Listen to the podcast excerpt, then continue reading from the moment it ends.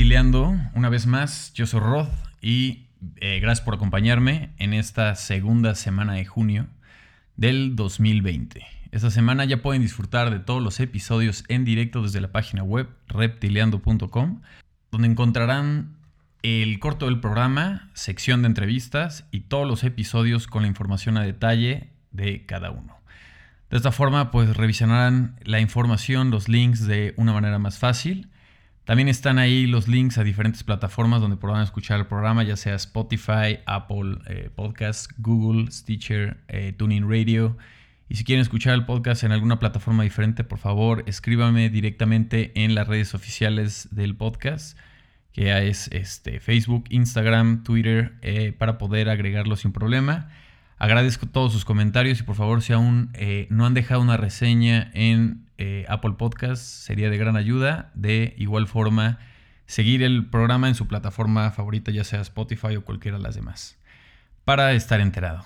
Esta semana estaré trabajando en ilustrar las portadas de cada de los episodios para conocer de manera más fácil eh, pues cada uno de ellos eh, en el blog y pues de qué se trata cada episodio y de esta forma comenzar a utilizar las redes y así nos vemos en las redes también. Esta semana de recomendaciones les traigo el libro By the Skin of Our Teeth, que es del el estudio eh, de Morning Breath eh, Inc., que está eh, constituido por Kunam y Noto, que em, ellos empezaron a desarrollar diseño en 1996 haciendo diseño para snowboards y skates. Y de ahí, pues se hicieron, este, hicieron el bonding de cómo trabajar juntos. En el 2002 armaron el estudio Boutique, que está localizado ahorita en Brooklyn, New York. El libro está increíble, eh, trata de toda su trayectoria, todo lo que han hecho, que empezaron, como les comentaba, con, con diseños para snowboards y skateboards. Y de ahí, pues también han desarrollado eh, apparel, han desarrollado pósters, murales, eh, ilustraciones, que es lo que más manejan, y de ahí pues han, trabajado con muchísimas eh, bandas, desde Queens of Stone Age, Foo Fighters, eh, Ludacris, Jay-Z, Jimmy at World y demás. Muchísimas, muchísimas portadas de discos que seguramente ya han visto, pues son de este grandioso estudio. Entonces, pues bastante recomendable. De ahí eh, la película recomendada para esta semana, que seguramente eh, está sonando de todas formas mucho, es la de Ya no estoy aquí, dirigida por Fernando Frías. Es un, es un drama de, un joven que se ve obligado a emigrar tras un malentendido con el cártel, dejando atrás a su familia, sus amigos, las fiestas que ama y el profundo amor que le tiene a este tipo de música. Ya ganó el mejor largometraje mexicano en la edición número 17 del Festival Internacional de Cine de Morelia. Y comenta eh, Guillermo del Toro que ya no estoy aquí con el mundo donde está. Este espléndido film me hizo eco, me emocionó, me sacudió, me hizo pensar y me, me provocó profunda admiración y respeto. Está en Netflix y habla con fuerza, poder y al chingadazo, sin rodeos y con hartos huevos. Es la recomendación también de Guillermo del Toro y pues la pueden encontrar obviamente, como lo mencioné, en Netflix. Vamos a también recomendación del disco de la semana, sería el disco de Sports Team.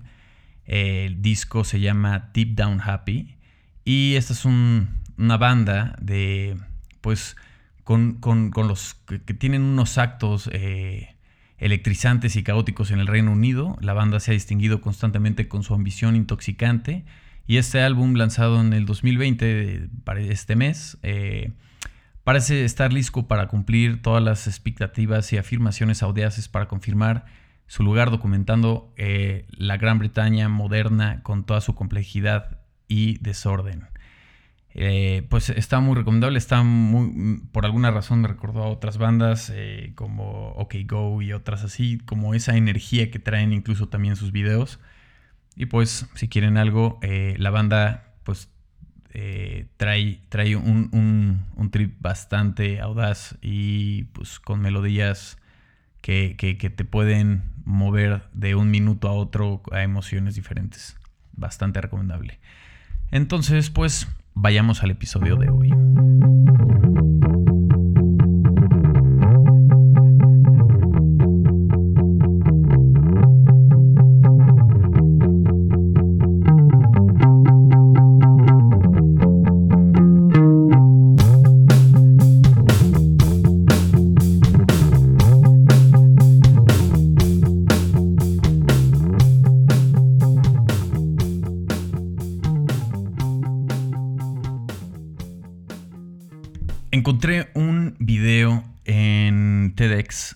Del año 2014, eh, filmado en Panamá, donde Stephanie Cohen habla de cómo canalizar la energía.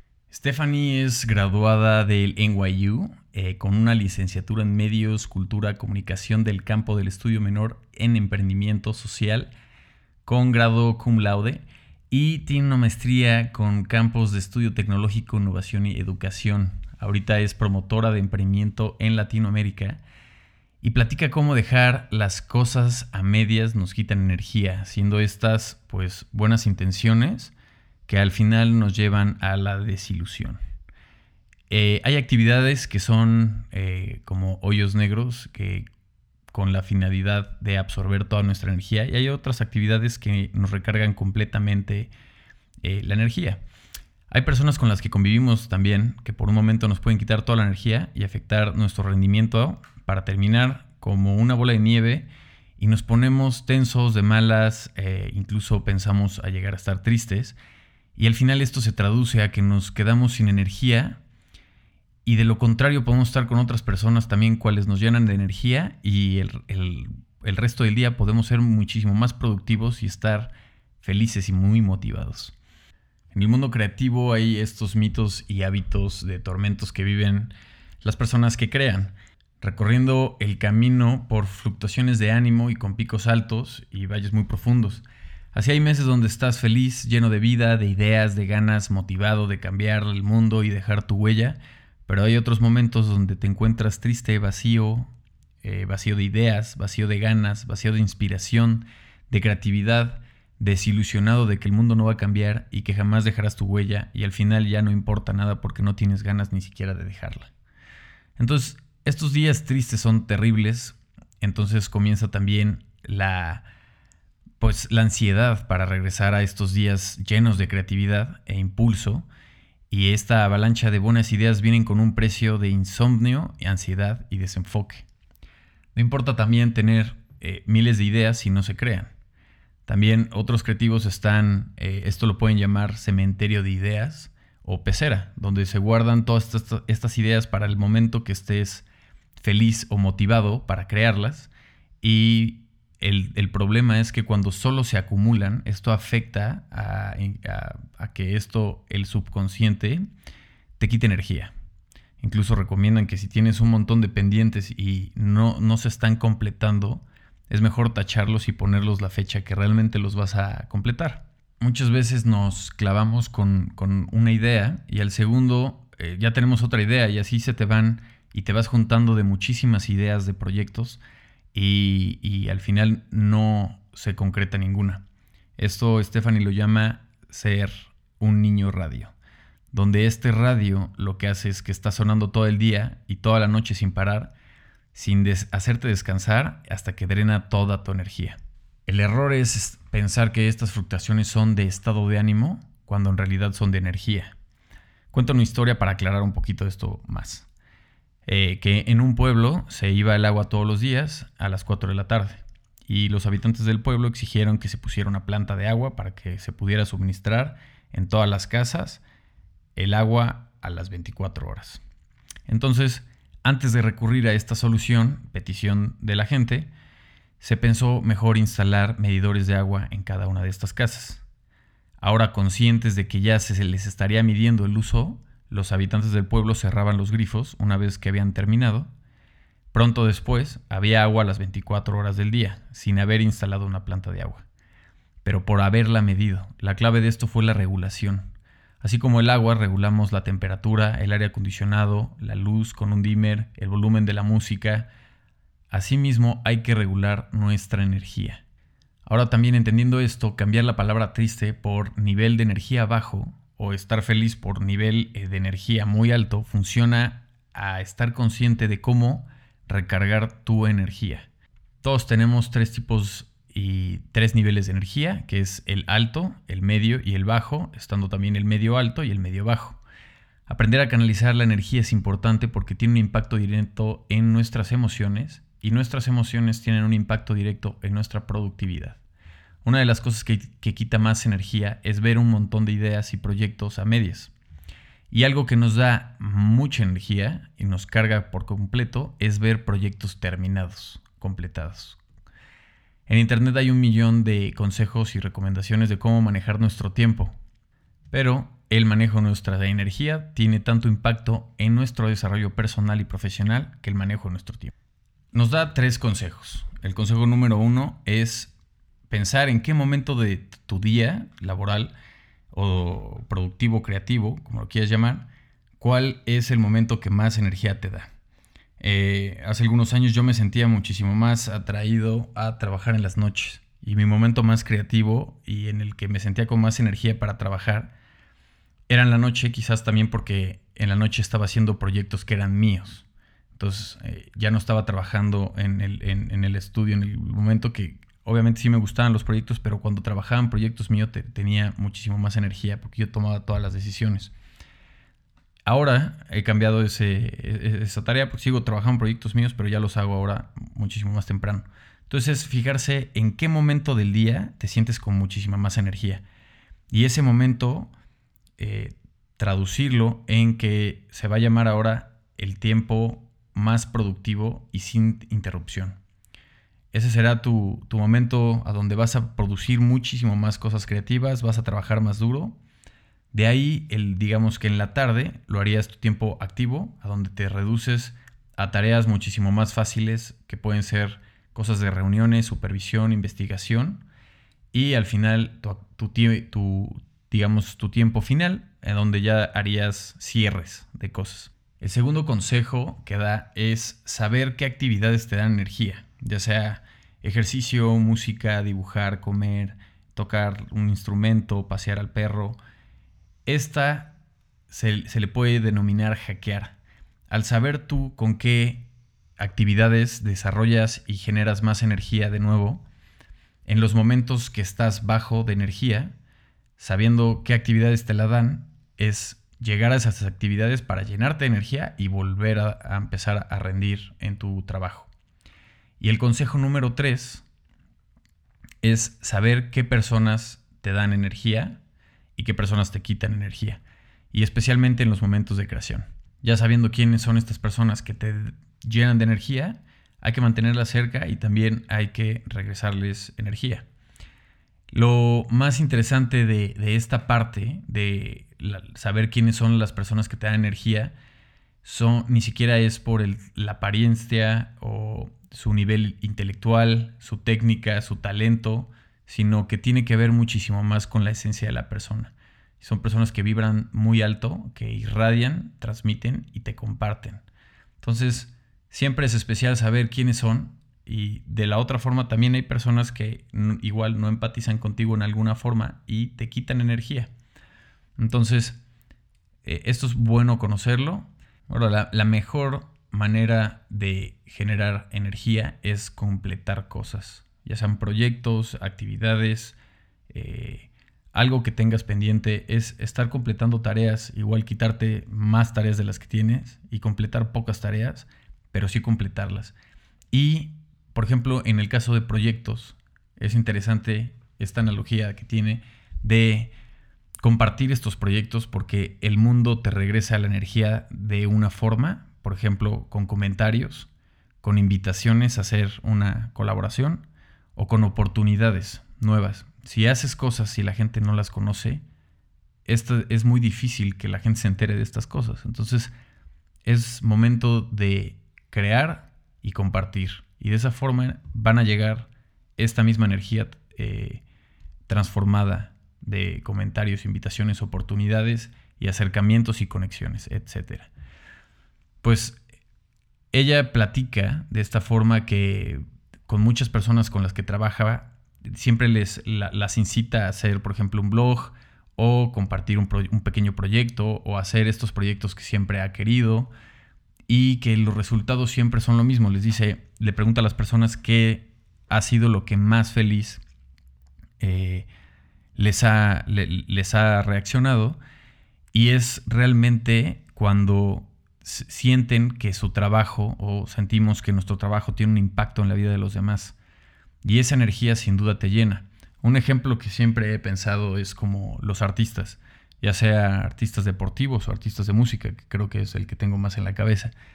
Pero los artistas tienen esa, ese, esa conexión de, en un concierto, digamos, cómo está el artista y el grupo y la música está transmitiendo toda esta energía al público y la energía del público le está regresando de inmediato a los artistas. Por eso dicen que también cuando un artista se baja de este escenario, nadie los toca, hasta que se van directo al camerino y nadie los toca porque vienen en, en un rush de energía muy, muy fuerte, vienen cargados de energía a niveles muy altos. Entonces tienen que bajar para que nadie los, llegue a abrumar, ¿no? Entonces, esto es muy práctico saberlo. Siempre estamos preguntándonos cuál es la mejor forma de, mantenernos, organizarnos, en qué momento va a llegar la creación. A veces son momentos muy duros en donde tienes un problema familiar, tienes un problema de salud, no te sientes bien, hay días que no te quieres ni levantar. Y el pensar eso, como ella lo comenta, es no, hoy estoy triste, hoy este día ya valió, este, no quiero funcionar, hoy no me va a llegar la creatividad, hoy no, hoy no voy a poder completar esto. Este, es una cadenita, ¿no? Entonces, al saber, al saber canalizar esto, ayuda muchísimo la forma de entender cómo podemos, este, digamos, meter segunda y, y empezar y terminar estos proyectos. Entonces, creo que es muy válido. A mí me ha pasado muchas veces que hay proyectos en los que me atoro, y ya no puedo continuar, entonces lo dejas para otro día y entonces vas arrastrando esa energía que a lo mejor pues obviamente no te está ayudando, ¿no? Entonces está, está muy bien, este, las prácticas que ella analiza es que si estás muy bajo, la mejor forma de, conseguirlo es salir de casa y, buscar esa energía, ya sea en actividades o en personas. A veces es platicar con un buen amigo, a veces puedes ir, irse a tomar un café o a veces eh, puede ser ver una película, ¿no? Y al final también la vida no perdona, ¿no? hay los momentos en los que no la estás pasando en lo mejor y tienes que entregar un proyecto, este, pues lo tienes que entregar, no es como este, lo entrego después, ¿no? los clientes y eso igual pueden entender un problema personal, pero a veces habrá cosas que se tienen que entregar sí o sí, ¿no? Entonces hay que canalizar esa energía para transformarla y de alguna forma, eh, este pues conseguir completar esto, ¿no? Y también dejarnos de tener tantas ideas y empezar a completarlas y si no se pueden completar, pues compartirlas. Seguramente que alguien estará interesado en completar algo o tener esa idea y compartirla con alguien más y hacerla juntos. A veces también hacer todo solo es, muy difícil.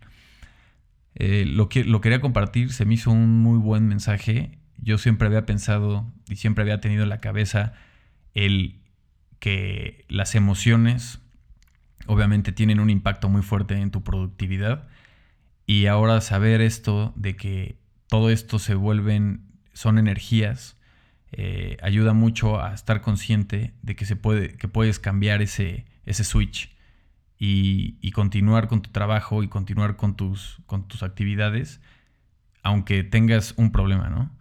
Entonces, pues, eso, eso sería todo en el episodio de hoy.